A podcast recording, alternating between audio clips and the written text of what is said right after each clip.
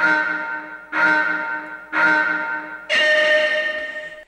Sejam todos muito bem-vindos. Bom dia, boa tarde ou boa noite. Aqui nós nunca sabemos, Silvia, quando que os nossos ouvintes estarão nos acompanhando, então a gente gosta de ser educado e dar o bom dia, ou boa tarde ou boa noite para o nosso público aqui.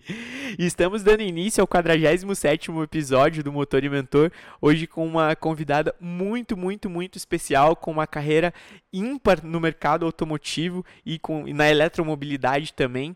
Já já vou contar aqui um pouquinho para vocês uma mini biografia biografia dela, que igual eu comentei, eu vou ter que ler para não cometer o risco, não, não ter o risco de cometer um erro aqui, porque é uma responsabilidade grande, viu?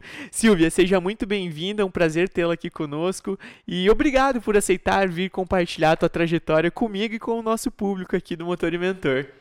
Imagina, eu que agradeço o convite e a oportunidade de estar aqui. É um prazer. Ah, bacana. Bom, gente, então, igual eu acabei de comentar com vocês, eu vou ler para não cometer nenhum erro aqui, hein? A Silvia, ela é administradora com formação na HEC em Paris, em Social Business. Ela é diretora da BVE e membro do Conselho do Lead Mulher aqui no Paraná.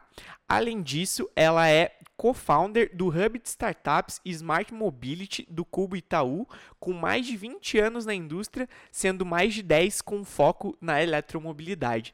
É uma trajetória bem significativa, né, Silvia? Então, gostaria de te pedir para que começasse compartilhando com o nosso público aqui a tua linha do tempo profissional, esse toda essa trajetória, né, uma experiência bem significativa, bem posicionada profissionalmente, uma marca pessoal muito forte no mercado também.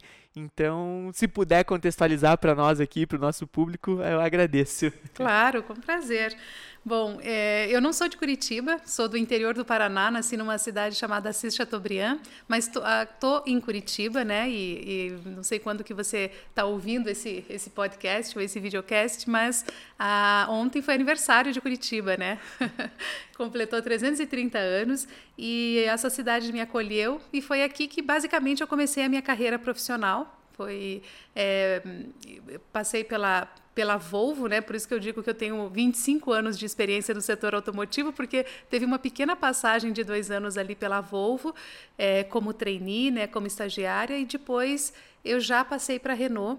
E foi lá que eu construí basicamente a minha vida profissional, né? E hoje, quando eu conto que passei 21 anos dentro da Renault, as pessoas olham e falam assim: gente, como pode ficar 21 anos, né? Porque é uma vida praticamente. Sim. Mas, assim, a Renault é uma empresa fantástica, né? Você sabe disso, Lucas. A gente nunca está fazendo a mesma coisa, né? Então, é uma empresa que deu as possibilidades de mudança diária, de conhecer novas experiências, de viajar, né? De ter experiências internacionais. E isso é, então, assim, uma grande escola para mim, uma empresa que eu devo muito e que eu amo muito, né? E, e, uma, e muito interessante, porque quando eu saí da Renault, eu fui para um banco e o banco, ele é um concorrente da Renault, porque o serviço que eu estava fazendo dentro da Renault, que eram serviços de mobilidade, hoje os bancos também estão se lançando nesse, nesse mundo da mobilidade como serviço, né? como grandes nomes de bancos mundiais, como PNB Paribas ou Credit Agricole, que são bancos, é, os maiores bancos do mundo, né? E o Itaú, que é o maior banco né, da América Latina, ele também se lançou no tema da mobilidade urbana há 10 anos atrás e agora ele é com um projeto de mobilidade do carro elétrico. Né? A gente. É, então, assim, o, é muito engraçado porque o serviço de mobilidade, diferente da fabricação do carro, ele acaba dando oportunidades para mais empresas, né? Porque com o serviço, se você for bom, né, se você souber realizar bem um serviço, você consegue atender e trabalhar em qualquer segmento.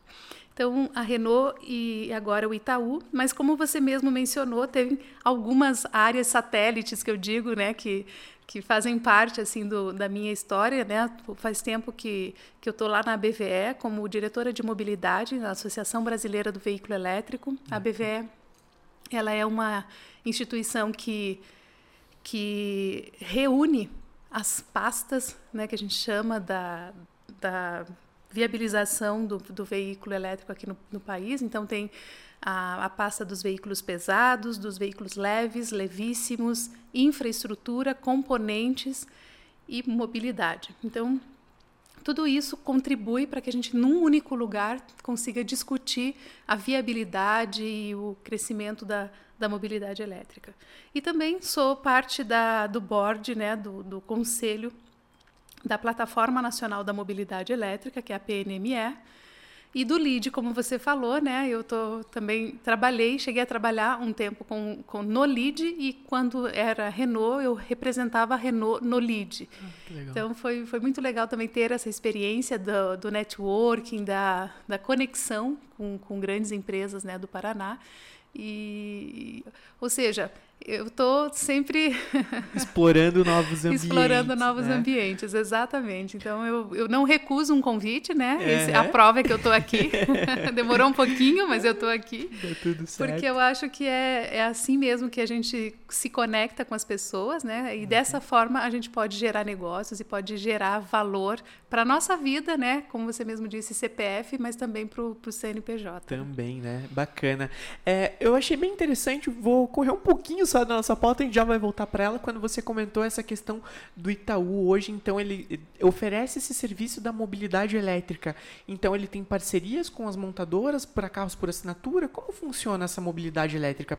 É, então, o, o, banco, né, como eu falei para você, né, os bancos, eles são, é, apesar da gente chamar produtos financeiros, né, os bancos, na verdade, eles são especialistas em fazer, em prestar serviços, né, para uhum. as pessoas. E esse segredo, né, que, que as montadoras estão descobrindo, então, por exemplo, a, a Renault, ela tem o Banco Renault, uhum. aqui, né, no, no Brasil, e toda a área de mobilidade como serviço foi criada dentro do Banco Renault. E agora ele tá é, é, ele que cuida do assunto da mobilidade como serviço. Então veja, a gente pode falar estranho o Itaú tá, tá se metendo nisso, uhum. mas na verdade é uma tendência mundial. Então do, das, dos bancos das montadoras assumir. Por quê? Porque a mobilidade como serviço ela a montadora está passando por esse momento de revolução, vamos dizer assim, no, no, negócio deles. Por quê? Porque eles são especialistas em criar produtos e, e fazem muito bem feito e é bom que façam bem feito. Mas quando a gente fala assim que as pessoas estão se distanciando um pouco da posse, estão mais interessadas em acessar um serviço de mobilidade, né? O meu filho ontem também foi o aniversário dele, ele completou 22 anos, ele não nem nem pensa em tirar carteira. Uhum. Não é como a gente, quando tinha, ia completar 18 anos, né? no dia seguinte a gente já se matriculava na, na autoescola. Essa geração, tem uma geração de pessoas, né? o, o Detran registrou uma redução de 30% do número de, de emissões de carteira de, de, de motorista, muito em função dessa mudança do mercado, né? do mercado de mobilidade está se, se movimentando com os serviços por aplicativo, com a redução do preço, com oportunidades de, de micromobilidade nas cidades, né? enfim, restrições também, tudo isso fez com que a, as coisas se movimentassem. Então, o, a montadora está fazendo o carro ela não sabe fazer serviço. Entendi. Ela delega o serviço, inclusive, para a concessionária. Uhum. Então, faz sentido que ela delegue essa parte dos serviços de mobilidade para alguém. E quem é o especialista em fazer serviços né, dentro de, de uma montadora é o banco. Uhum. Então, é, é, essa é uma tendência. O banco, como eu falei para você, o PNB Paribas e o, e o Credit Agricole, que é o banco da Fiat lá na Europa, por exemplo, eles têm as suas áreas de mobilidade como serviço e agora em outubro do ano passado que aconteceu o Salão do Automóvel de Paris, todos eles tiveram seus estandes no Salão do Automóvel e todos eles declararam e anunciaram serviços de mobilidade. Até, por exemplo, o Crédit Agricole, que é um banco mais rural, né, ele de cooperativas e tal, ele é um, ele, ele lançou um, um car sharing rural. Olha que interessante, né? Um car sharing elétrico rural lá na Europa e, e então assim esse movimento né do Itaú e de outros bancos não é um movimento para a gente uh, negligenciar, vamos dizer assim, porque de fato é o futuro e é o futuro da mobilidade. Né? E em 2019, né? Então a tua, tua relação com a eletromobilidade é bem significativa, né, Silvia? E em 2019 você recebeu um prêmio como uma das 19 mulheres mais inovadoras da eletromobilidade, né? Mais reconhecidas, mais bem posicionadas. Quando é que surgiu essa primeira conexão, esse primeiro relacionamento, esse amor, se eu posso dizer assim, né, com a eletromobilidade? Então, nessa, quando eu, eu trabalhei, né, na, tava te contando da minha história, né, eu trabalhei na Renault e todos esses anos, e, e uma vez, num, numa, num determinado momento, eu, é, com um colega muito grande, muito querido, né, em comum que nós temos, que é o, o Alain Tissier, ele querido. me convidou para trabalhar com ele, e ele atendia o presidente da empresa, e aí ele foi designado para uma outra área, e eu fiquei ali como assessora da presidência da Renault. Fiquei três anos como assessora. E o assessor é aquela pessoa que, que é, cuida de toda a agenda, de toda a parte de conteúdo né, da, da presidência, mas também, de certa forma, é quem vai pegando assim todos os temas que são É, pertinentes. Que, que, pertinentes, ou que não tem uma pessoa, né, uma área para cuidar e tudo mais. E, e, foi nessa que eu caí dentro da, da mobilidade, você acredita? Porque eles em 2012, a Renault tomou a decisão de lançar o carro elétrico né, lá na, na Europa. E o Zoe foi em 2012, alguns outros carros foi aconteceu antes, mas ela lançou em 2012 uma estratégia de internacionalização do carro elétrico. E aí ela foi em busca de países que pudessem receber a, os veículos e vendê-los né, no, nos seus países, começar a estruturar a venda do veículo elétrico. E aí o, o, o presidente da Renault na época, Olivier, ele falou, olha, Silvia, cuida disso, porque daí você está perto de mim, né? E eu, eu acompanho de perto. E assim eu fui nomeada chefe do projeto do veículo elétrico. Isso era 2012, 2013, mais ou menos, por 13, porque eu estou completando esse ano, né? 10 anos de, de, experiência na mobilidade elétrica.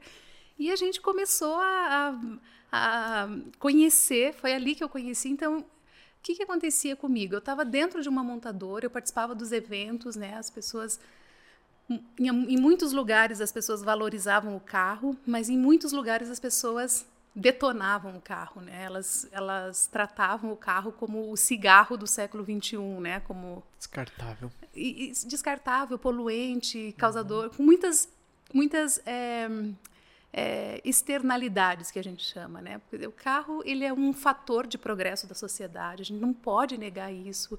Ele faz com que a gente ganhe tempo, que a gente agilize as coisas. Mas de fato hoje a gente precisa rever o carro porque ele está realmente, né, é, poluindo. Ele é um fator importante de poluição. Ele é um fator importante de congestionamentos. Ele tem essas externalidades que precisam ser consideradas, né? Acidentes de trânsito e tudo mais. Ou seja, a gente precisa dar um novo olhar sobre o carro.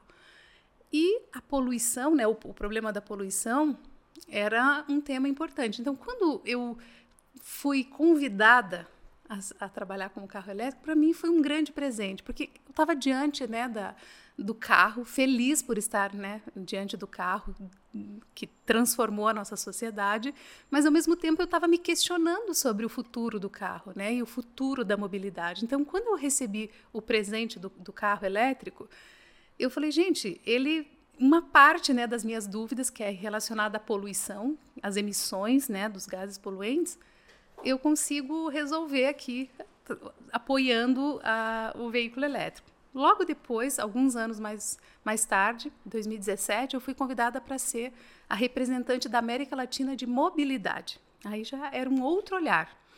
Qual que era esse olhar? O olhar sobre o carro é, elétrico ou não, mas quais soluções nós poderíamos colocar dentro das cidades para que o carro não fosse um problema e sim uma solução para os grandes centros urbanos. Então, como que a gente poderia é, criar com a tecnologia, com, com a cidade, com a proximidade das cidades, é, soluções que pudessem diminuir o trânsito, que a gente pudesse diminuir o número de acidentes, que a gente pudesse fazer as pessoas ganharem mais tempo, mais qualidade de vida dentro da cidade. Então, foram os dois presentes que eu recebi da Renault e que, de fato, me, me foram direcionando a minha carreira para algo muito melhor, né, do que eu imaginava no começo. Então foi, foi de fato um, um grande presente. Primeiro o veículo elétrico e depois a questão da mobilidade urbana.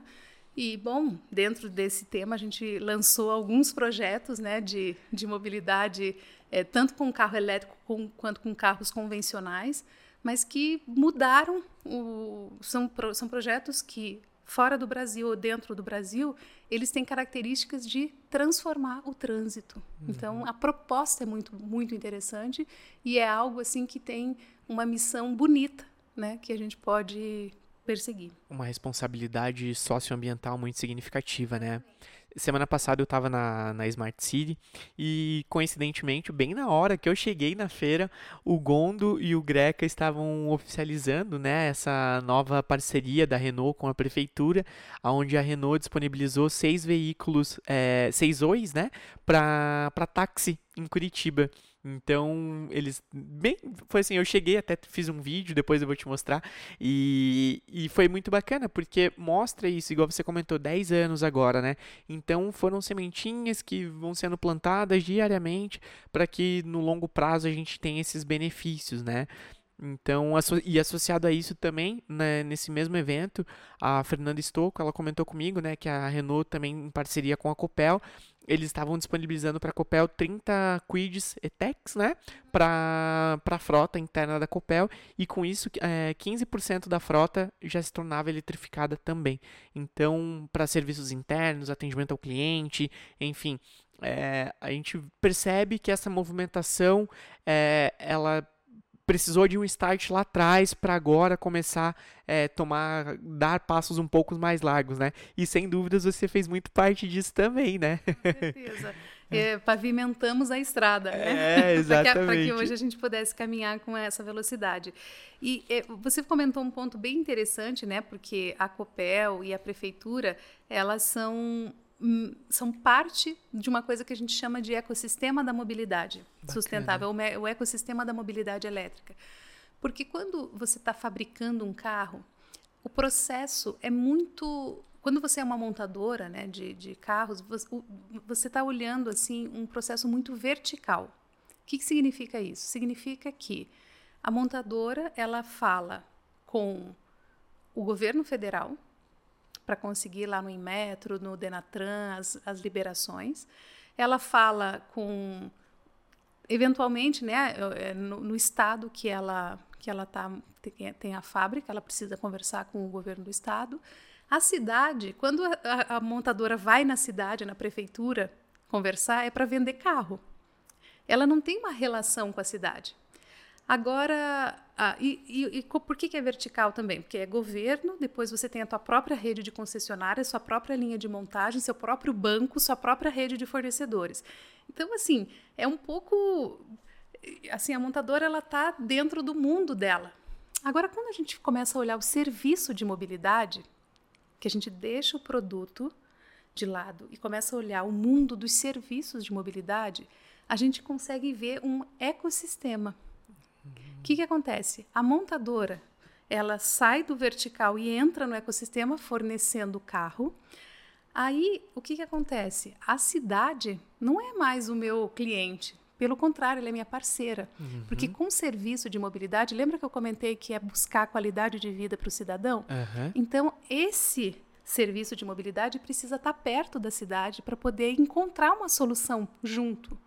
Então, aqui, aqui em Curitiba, com o BRT, né, ou com os ônibus biarticulados, com a nossa frota de táxi, enfim, com serviços ou não, com ciclovias ou não de mobilidade, micromobilidade, exige um tipo de solução de mobilidade, não necessariamente a mesma de São Paulo ou a mesma de outro grande centro. Então, essa proximidade com a prefeitura é uma coisa que a gente não conhece quando está na montadora. A gente só conhece quando a gente abre-se para um serviço de mobilidade. Então, uhum. isso que é interessante do ecossistema. Né? Quando a gente fala de mobilidade sustentável ou mobilidade elétrica, você tem a prefeitura, você tem o fornecedor do carregador do uhum. eletroposto, você tem a Copel. Uma ou... cadeia muito significativa. Né? Exatamente, né? você tem a Copel, que é a empresa que vai fornecer a energia, ou outra, né? dependendo da, tua, da região.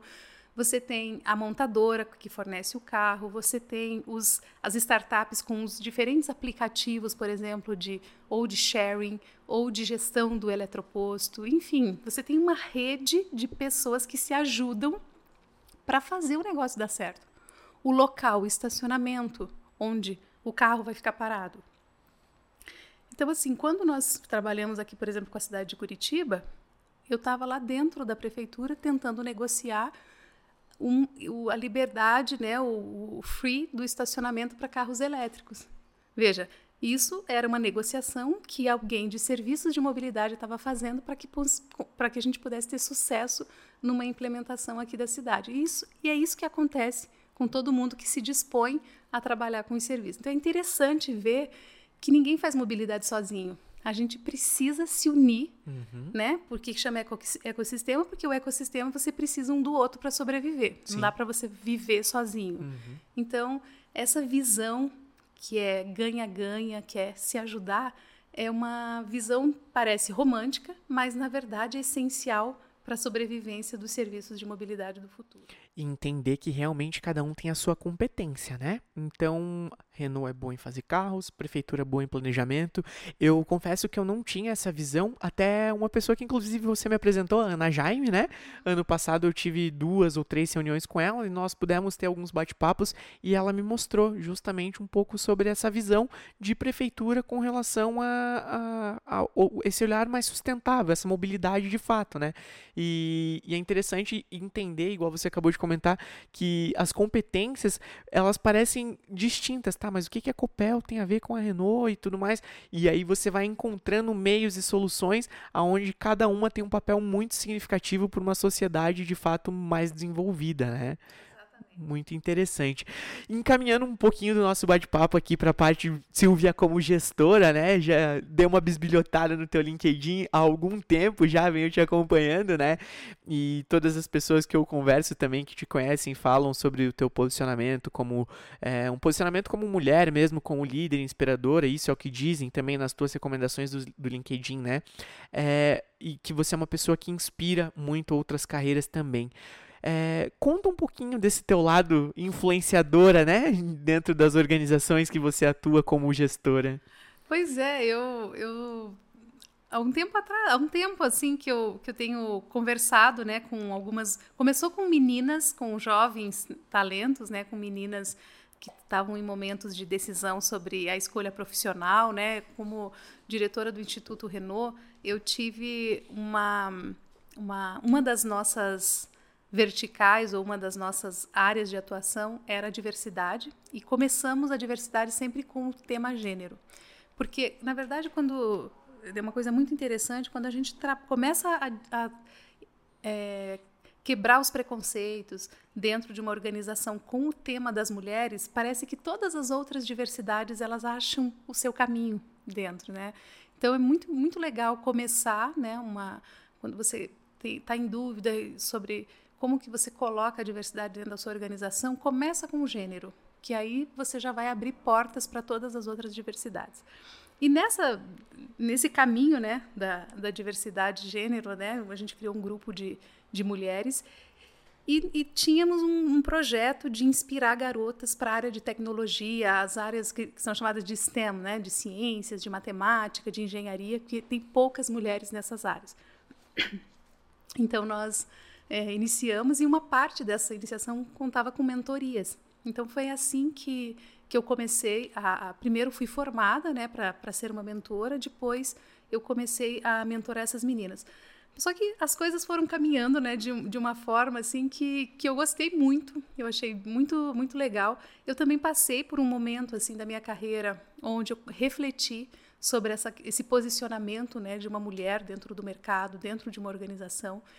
E eu percebi que a gente precisa caminhar, fazer algumas coisas antes né, de, de sair de uma grande empresa, enquanto a gente está dentro de uma grande empresa e depois que sai de uma grande empresa. Então, eu, eu tomei essa consciência enquanto eu estava né, dentro, dentro da Renault e foi muito legal porque eu esse prêmio, por exemplo, que você comentou, né, de uma das mulheres mais influentes da mobilidade e, e também um outro prêmio que eu recebi aqui em Curitiba da RIC TV Top View, que foi personalidade do ano de inovação.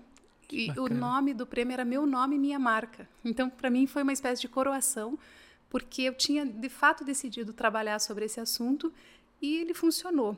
E, e assim eu tenho procurado ajudar as pessoas, né?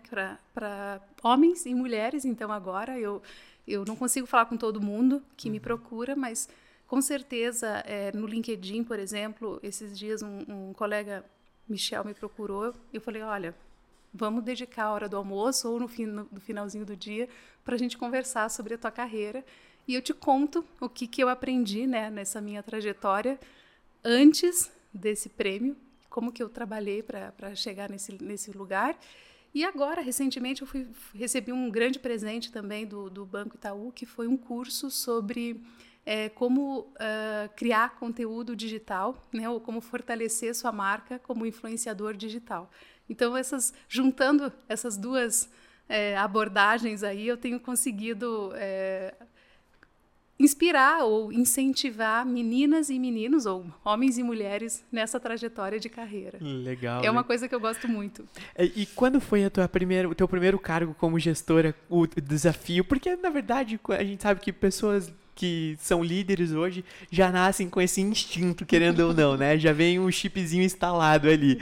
Mas quando foi de fato a primeira oportunidade?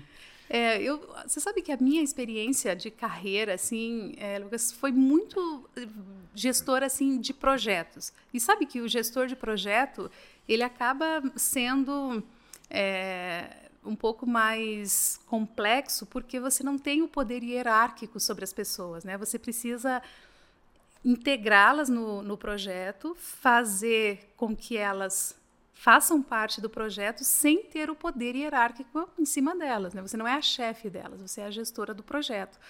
E essa foi basicamente a minha toda a minha experiência, assim, a maior parte do, do, do tempo de gestora foi gestora de projetos e foi muito legal porque é, é, é melhor até para você se desenvolver como gestora porque você precisa convencer as pessoas do propósito da sua missão e trazê-las para o teu lado, né? Então eu gostei muito, eu, eu, eu me considero é, é, assim vitoriosa nesse ponto porque de fato as pessoas que trabalharam comigo elas continuam assim sempre me procurando sempre tirando um conselho né uhum. porque de fato eu consegui de certa forma influenciá-las mas é verdade eu acho que gestão é uma coisa que que está ligada você claro que você pode aprender claro que você pode se desenvolver mas tenho a impressão assim que tem algo assim lá, lá como você falou do DNA da, da pessoa gostar de gente, da pessoa querer desenvolver as pessoas, querer que elas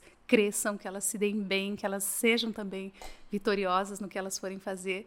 Então, de fato, é, a minha primeira experiência, né, obviamente foi foi dentro da Renault, porque foi onde eu passei praticamente toda a minha vida. E, e, eu lembro assim de uma de uma primeira vez que eu tive que lidar com um conflito, por exemplo, né? Eu não tinha, eu tinha que eu mesma resolver aquilo ali junto com a pessoa. Então foram situações assim que me colocaram contra a parede. Eu tenho um, um perfil, um perfil menos confrontador e mais conciliador. É um estilo, né, de gestão uhum. que que foi que, que é muito legal, né? Mas também dependendo do momento, às vezes é mais desafiador do que você chegar e, e com, auto, né, com com ser mais democrático ou mais autoritário tem tem diferenças e tem momentos, mas eu acredito que que um gestor pode ser desenvolvido e que a gente precisa ter uma coisa em mente: desenvolver pessoas. Não adianta nada você ter um quebra-cabeça na mão e não saber o que faz com aquelas peças, né?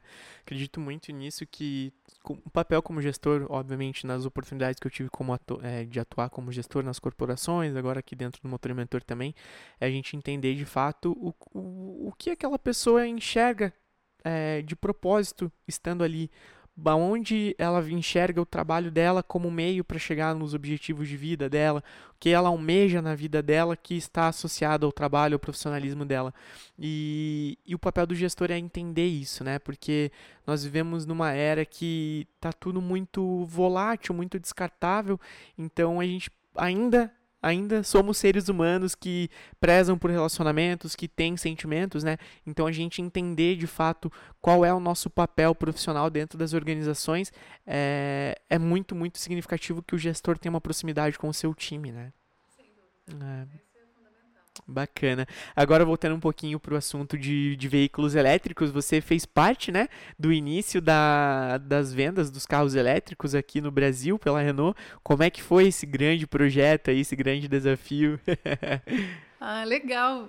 Puxa, eu estava lembrando esses dias, né, porque como o ano é o ano dos 10, 10, 10 anos de experiência em carro elétrico, eu estava lembrando dos, da primeira é, vez quando fui nomeada né, como a chefe do projeto e depois a gente começou a falar com, com alguns parceiros, né? E, e um grande colega meu, Antônio Calcanhoto, que era um, é um entusiasta do tema da mobilidade elétrica e do veículo elétrico, ele me apresentou para as pessoas de Itaipu e foi lá na Itaipu mesmo que a gente começou o projeto.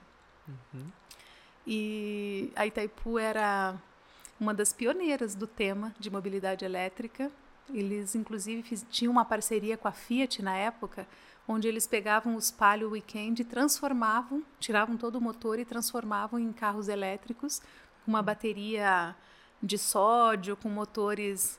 É, eu nem lembro da onde que eram os motores, não lembro se eram VEGs, mas enfim, eles eles estavam ali tentando né, iniciar o processo da mobilidade elétrica no país, desenvolver fornecedores desenvolver o ecossistema da mobilidade. E a gente chegou e, e fizemos a primeira venda de, de veículos elétricos ali para Itaipu. E depois teve uma coisa muito legal que aconteceu, porque um dos veículos da Renault era o Twizy. O Twizy era um, um pequeno quadriciclo, né, para duas pessoas, uma gracinha. Uhum. É utilizado pela Guarda Municipal hoje, Exatamente. né? Exatamente. Estava até no Smart City exposto, uhum. né? E, a, e, o, e o Twizy era fabricado na Espanha na, na época. E ele estava. E a Itaipu queria produzir ele aqui no Brasil. Então, pela primeira vez na história da Renault, um carro foi produzido, um carro da Renault foi produzido fora de uma planta Renault, que foi lá dentro da Itaipu. Então, foi criada uma espécie de linha de montagem. O veículo ele vinha semi-montado dentro da, da, de, uma, né, da, de uma caixa ali e a Itaipu finalizava mais a parte de tecnologia para que ela pudesse conhecer bem ali os, os, o processo e a gente conseguiu montar é, acho que mais de 30 carros Twizy dentro da, da, Itaipu. da, Itaipu. Então foi muito legal esse, esse processo. Então os primeiros clientes foram Itaipu e CPFL. A CPFL o que faz? A CPFL é uma geradora e distribuidora de energia da região de São Paulo, Campinas. Ah, entendi, entendi. É, é realmente assim uma trajetória que eu tava conversando com meu pai, eu tava contando para ele, né? Meu pai trabalhou na Copel em 89, se eu não me engano. E aí eu tava comentando com ele sobre os ETECs que estavam indo pra frota, né? E ele falou: "Filho, você acredita que lá em 89 já tinham alguns algumas coisas também, já tinha um primeiro carro sendo desenvolvido. Então, é, é um, uma trajetória assim, para chegar onde chegou hoje, é uma trajetória muito extensa de muito estudo, né? E é muito bacana saber, né, que a gente tem uma pessoa aqui que fez parte significativa de um projeto tão relevante para isso, né? Parabéns, Silvia. Obrigada. É, agora a gente falando um pouquinho, você é entusiasta do termo, do termo ESG também, né? Então, trazendo um pouquinho para o S, é, com foco no desenvolvimento de mulheres mesmo, né? Com toda a certeza do mundo, você encontrou diversos desafios durante a tua trajetória por ser mulher. Isso é inevitável. Eu acredito que todas as mulheres, infelizmente, já devem ter passado por isso. E queria saber como você enfrentou esses momentos de dificuldade, como você já falou aqui, né? Tem mais um, um, um lado que tende a ser mais é, não lembro o termo que você usou, conciliadora, uhum. né, do que conflitante. Como que você é, gosta de trabalhar, né, desses momentos de desafio? Como você gosta de se, de se posicionar? E além disso, o que mensagem que você deixa para outras mulheres também nessas situações mais desconfortáveis quando perceberem que está acontecendo?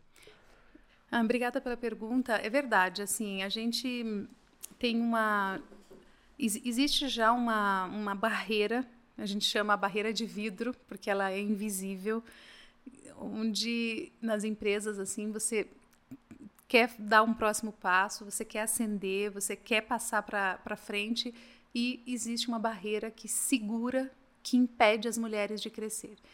É verdade de que é verdade que a cada dia mais essa barreira está sendo diminuída ou sendo quebrada. Mas ninguém pode negar, né? As mulheres ainda ganham menos que os homens em, nas posições iguais. A gente tem menos né, é, oportunidades de, de ser promovidas ou de, serem, de sermos contratadas, dependendo da função. É, quando por quê, né? Eu lembro que um, um, colega meu uma vez ele disse assim, olha, eu não contrato mulheres porque elas choram. E de fato a mulher é diferente do homem, né? E essa que é a beleza da diversidade, porque é por isso que as reuniões onde há diversidade elas são mais produtivas, com mais ganhos. As empresas que valorizam a diversidade são mais rentáveis, né? Ninguém mais precisa provar esse tipo de coisa, porque já é, já é comprovado. Só que de, você precisa dar esse passo, né? E, e, quando ele falou isso, a gente percebeu assim que havia uma, uma, uma barreira que, que a gente precisava vencer e que a gente precisava formar. Então, hoje vejo muitas empresas que estão apostando em formação, em treinamentos, em, em palestras, em sensibilizações para que as coisas aconteçam. Outras outras sociedades já estão colocando cotas, né, colocando metas, porque você precisa forçar para que a coisa aconteça, para que ele veja que tudo bem a mulher chorar, não tem problema nenhum, e que as coisas continuam caminhando. Então, tudo isso é, é importante. Eu lembro uma vez que uma pessoa chegou para mim e falou assim: é, Silvia, você precisa, como você está numa montadora que é majoritariamente masculina, você precisa a sua voz né? Você vai ter que se impor mais na voz. A tua voz é muito doce, muito você vai precisar se impor se você quiser crescer, né? mudar a, a, tonalidade da sua voz. Eu falei, gente, mas como assim? Será que eu vou ter que fazer isso mesmo para poder crescer dentro dessa empresa? E de repente eu conheci uma diretora que tinha o mesmo tom de voz que eu, que também não, não gritava, não, não, não alterava a sua voz, nas reuniões. E eu falei, olha aí, ela é uma diretora, como que ela. Então, ali ficou também é, claro que as mulheres precisam enxergar modelos para se inspirarem, né? Então, quando a gente vê uma mulher que consegue dar conta, que ela ela é ambiciosa, ela cresceu, ela conseguiu chegar, a gente se inspira nelas e também vê que, que, que, também consegue, né? De vez em quando a gente passa por um momento de, de ai, será que eu estou preparado? Será que eu consigo? Como é que vai ficar agora? Eu, eu lembro quando eu saí da Renault, eu sou colunista do Estadão, eu ah, escrevo para eles.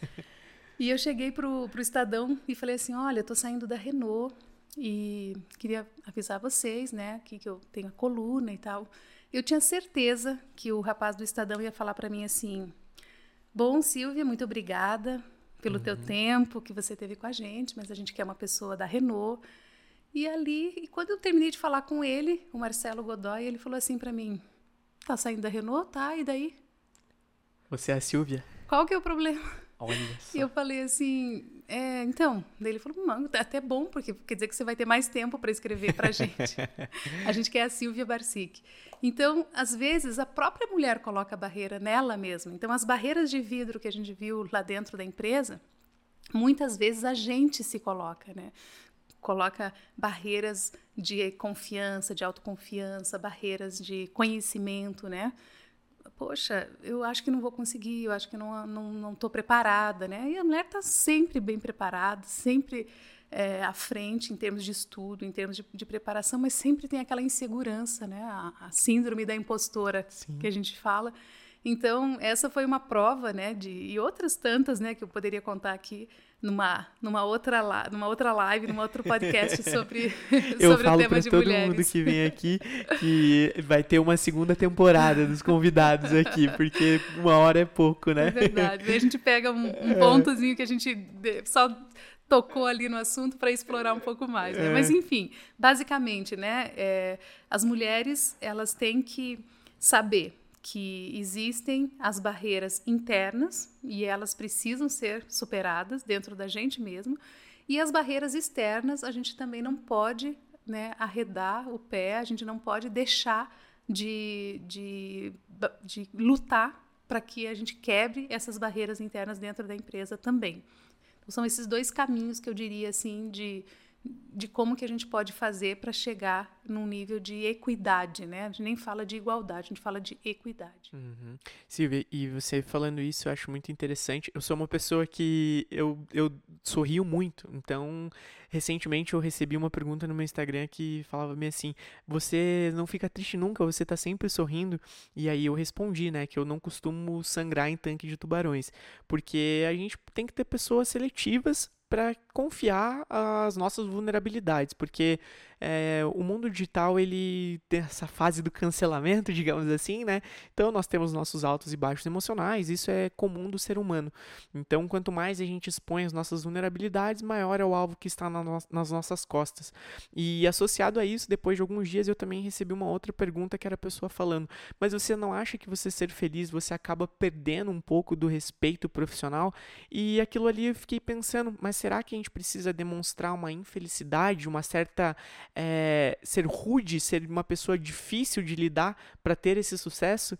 Então, igual você acabou de comentar, né? É, será que você precisaria alterar o teu tom de voz para alcançar uma posição é, de, de liderança, de diretoria dentro de uma montadora? E aí é fato que a gente vê que não precisa, né? Então, quando a gente perde essa essência para tentar conquistar algo, eu acredito que no longo prazo não se mantém, né? É isso mesmo. A é. gente nunca pode perder a nossa essência. E, e o que, que vai fazer a diferença é a competência. Né? Então, por exemplo, é, nessa diretora também que eu me inspirei nela, o que, que ela fazia? Ela, com, ela convencia pelos argumentos. Ou seja, ela estudava muito mais, ela chegava no momento do embate e ela mostrava, tá aqui, ó, o cliente quer isso, tá aqui na nossa pesquisa não precisava gritar, ah, não precisava impor nada uhum. disso, ela só mostrava os argumentos. E aí, através dos argumentos, ela convencia. Então, isso é competência, né? Então, isso que vai, vai, que vai valer. Os é? dados, né? Exatamente, né? Os dados, os fatos. E é assim que eu trabalho até hoje, né? Que legal, bacana. Bem interessante teu posicionamento. E pra gente encaminhar pra reta final do nosso podcast aqui, gente, normalmente eu costumo opinar e debater mais aqui, mas eu tô tão compenetrado, tô tentando absorver tanto aqui que eu tô ficando até um pouco mais, mais tímido e mais quieto no episódio aqui.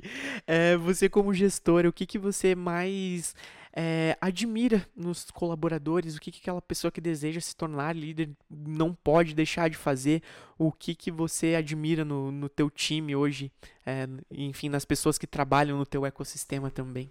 Olha, para mim, um, a melhor coisa é a proatividade. Então, quer me ganhar, quer que eu admire, é uma pessoa proativa, uma pessoa que que é, pede né, ela abre a porta já pede licença e não fica batendo do lado de fora. Eu prefiro segurar uma pessoa do que empurrar. Então, eu gosto de gente proativa, gente que entrega mais do que a gente pediu. Bom, enfim, é, tem esse outro olhar, quer dizer, não está esperando só o que o chefe fala, mas que que está disposta a questionar, né? E eu gosto muito disso. E, e graças a Deus, os, as minhas últimas equipes, meu último time, né, meus últimos times, eles foram de pessoas assim fantásticas nesse nível. Uhum. E com certeza é muito importante isso também, que além desse desse teu interesse neles para eles terem esse essa proatividade você como gestora deve demonstrar isso também é, né tá então, aberta né deixar uhum, acessível é. né é porque se você pede proatividade mas você quando a pessoa chega proativa, você corta a asa dela. Como é que você quer proatividade, né? Então você tem que estar disposta, com a mente aberta, o coração aberto, para de repente fazer uma coisa ir para um lado diferente do que você estava imaginando. E ter, o papel do gestor hoje é, é, é, vamos, vou tentar resumir aqui também, né? É, ele estar aberto a essas opiniões, mas ele assumir a responsabilidade da decisão né? E aí, associado ao que você falou da diretora também, mostrar os argumentos ali, mostrar o porquê está sendo tomada aquela decisão, né?